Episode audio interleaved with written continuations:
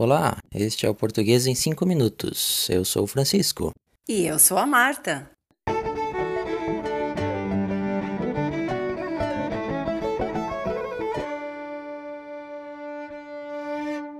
Você chora facilmente, Marta? Quero dizer, quando foi a última vez que você chorou?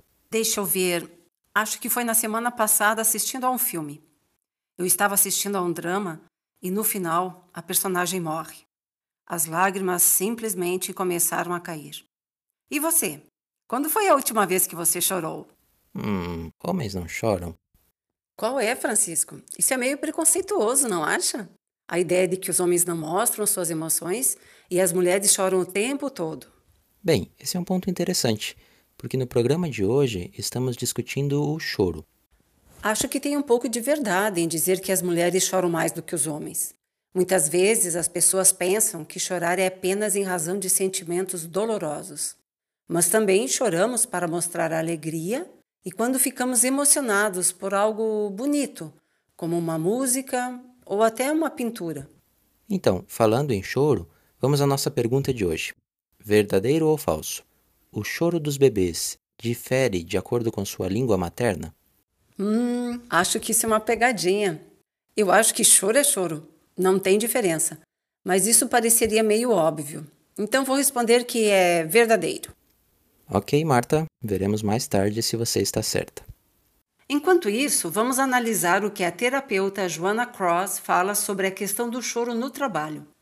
Ela diz que se alguém é conhecido por chorar regularmente, pode não ser levado tão a sério. Ela diz também que geralmente o ato de chorar é o resultado de frustrações e situações não enfrentadas, tornando-se assim a gota d'água. Hum, entendi parcialmente. Então, pessoas que choram regularmente no trabalho correm o risco de não serem levadas a sério, de não serem tratadas como alguém que merece atenção. Mas gota d'água, o que isso quer dizer? A gota d'água significa mais um problema, que por si só pode ser insignificante. Mas como o copo já está cheio, entre aspas, acaba fazendo você chorar. Então, o motivo comum para chorar no trabalho parece ser o acúmulo de ressentimentos. Sentimentos de raiva quando você pensa que foi tratado injustamente ou foi forçado a aceitar algo que não gosta. Ah, agora entendi. Você está aparentemente bem, mas quando alguém te pede alguma coisa, mesmo que seja simples, você começa a chorar. E voltando à nossa pergunta, o choro dos bebês difere de acordo com sua língua materna? E você disse sim. Eu disse sim, que é verdadeiro. Acertou, Marta. A partir do segundo dia de vida, os bebês podem chorar no tom de sua língua materna, afirmam os pesquisadores da Universidade de Würzburg, na Alemanha. Os pesquisadores gravaram o choro de 60 bebês recém-nascidos, 30 franceses e 30 alemães, analisando a frequência, os padrões melódicos e o tom. O choro dos bebês franceses em geral começava com um tom mais baixo e daí subia, ao passo que o dos bebês alemães em geral começava mais alto e daí diminuía. Nos dois casos, eles imitaram os padrões melódicos típicos da língua dos seus pais.